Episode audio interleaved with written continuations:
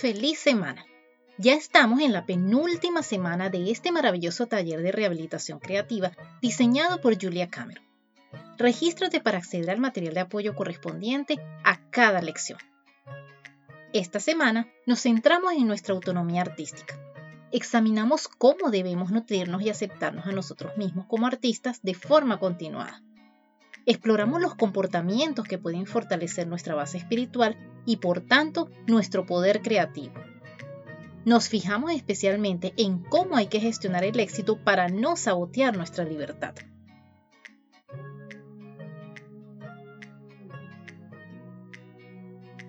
Yo soy Jerry Velázquez y esto es Plusfulness, un podcast dedicado a ti, que quieres realmente vivir la vida, que quieres experimentar la plenitud en todos los ámbitos y lo más importante, convertirte en un instrumento del amor a cada instante. Permíteme acompañarte en este proceso y poner a tu disposición muchas herramientas que te serán de utilidad, porque vivir a plenitud sí es posible.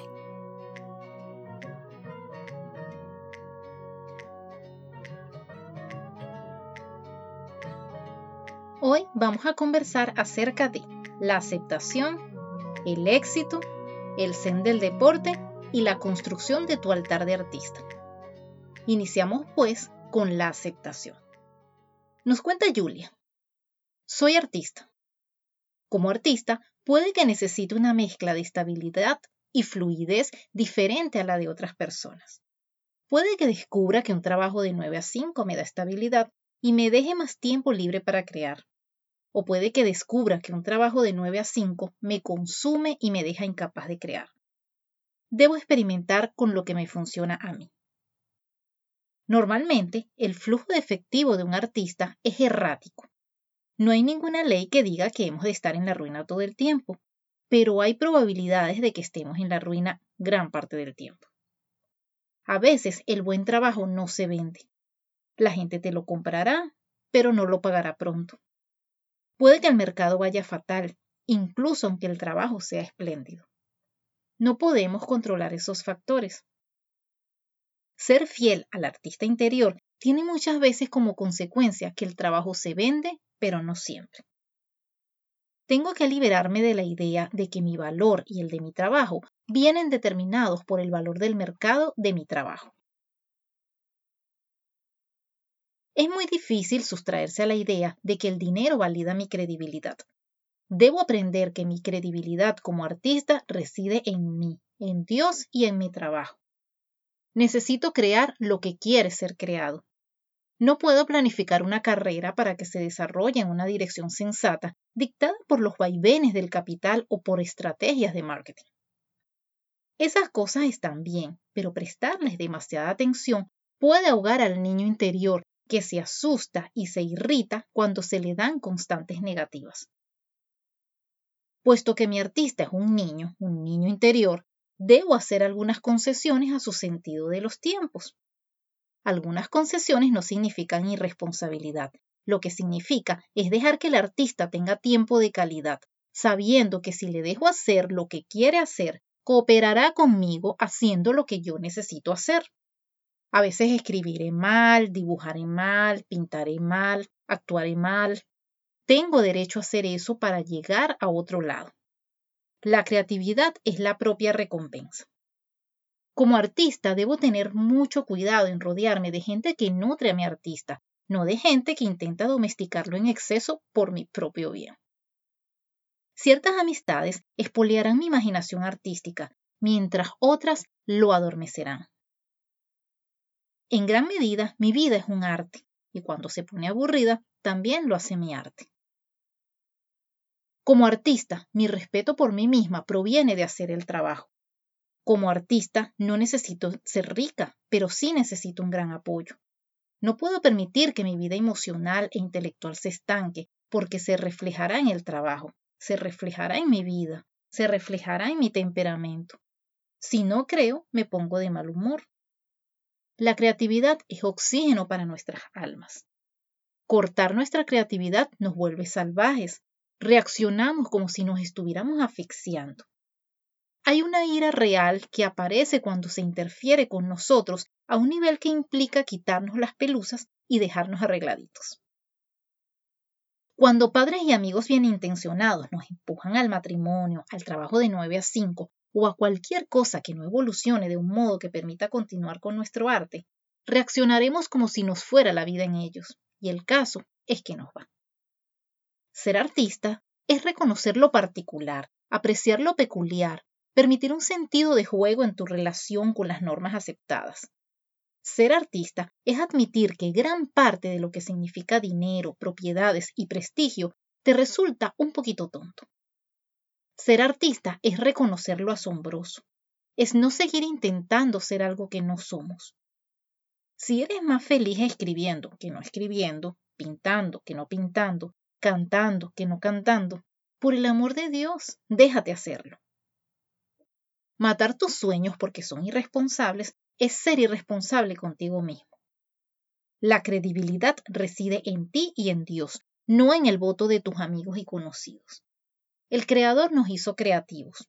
Nuestra creatividad es un don que nos ha dado Dios y usarla es nuestro regalo para Dios.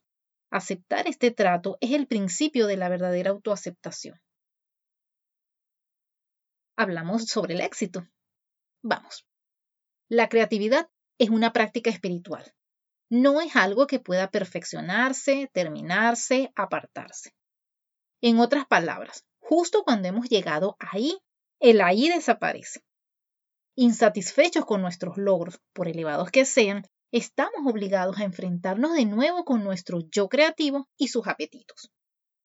Esta cualidad inacabada, este inquieto apetito por explorar más allá, nos interpela se nos pide expansión para no contraernos. Evitar este compromiso, una evasión que nos tienta a todos, conduce directamente al estancamiento, al descontento, a la incomodidad espiritual. Como artistas, somos tiburones espirituales. La implacable verdad es que si no seguimos moviéndonos, nos hundimos en el fondo del mar y nos morimos. La elección es muy simple. Podemos insistir en dormirnos en los laureles o podemos empezar otra vez. La exigencia estricta de una vida creativa sostenida es la humildad de empezar otra vez, de comenzar de nuevo. Es esta voluntad de ser de nuevo un principiante lo que distingue una carrera creativa. La creatividad no es un negocio, aunque puede generar mucho negocio. Un artista no puede vivir indefinidamente de las rentas de un éxito anterior. Quienes intentan trabajar durante demasiado tiempo con una fórmula, incluso cuando se trata de su propia fórmula, terminan actuando como sanguijuelas de sus verdades creativas. Inmersos como a menudo estamos en el mundo de los negocios generados por nuestro arte, resulta tentador garantizar lo que no podemos entregar.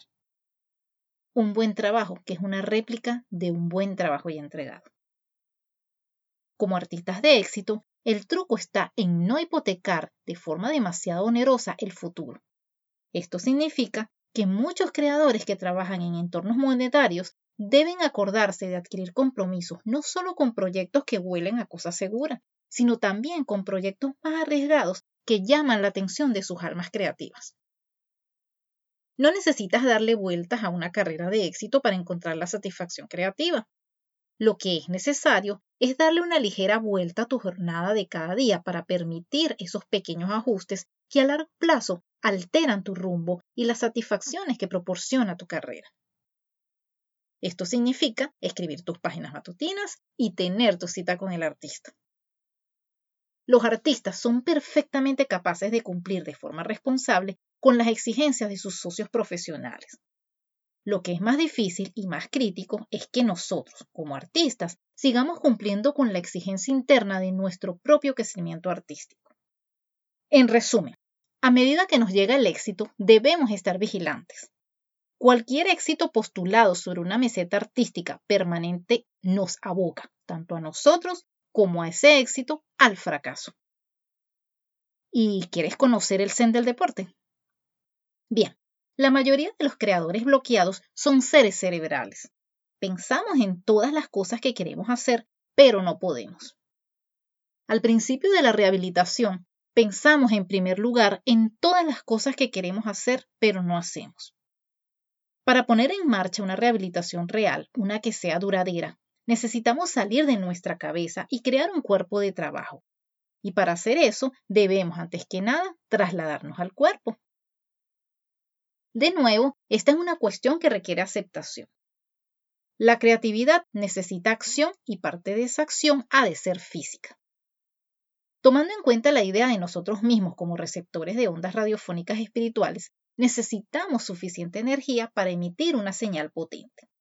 Aquí es donde entra en juego el caminar. Lo que buscamos aquí es una especie de meditación en movimiento.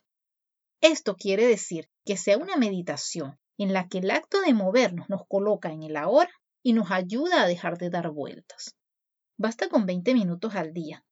Se trata de estirar la mente más que el cuerpo, de modo que no hace falta subrayar el estar en forma, aunque ponerse en forma es el resultado más que probable. El objetivo es conectar con un mundo fuera de nosotros, perder el foco obsesivo de la autoexploración y sencillamente explorar.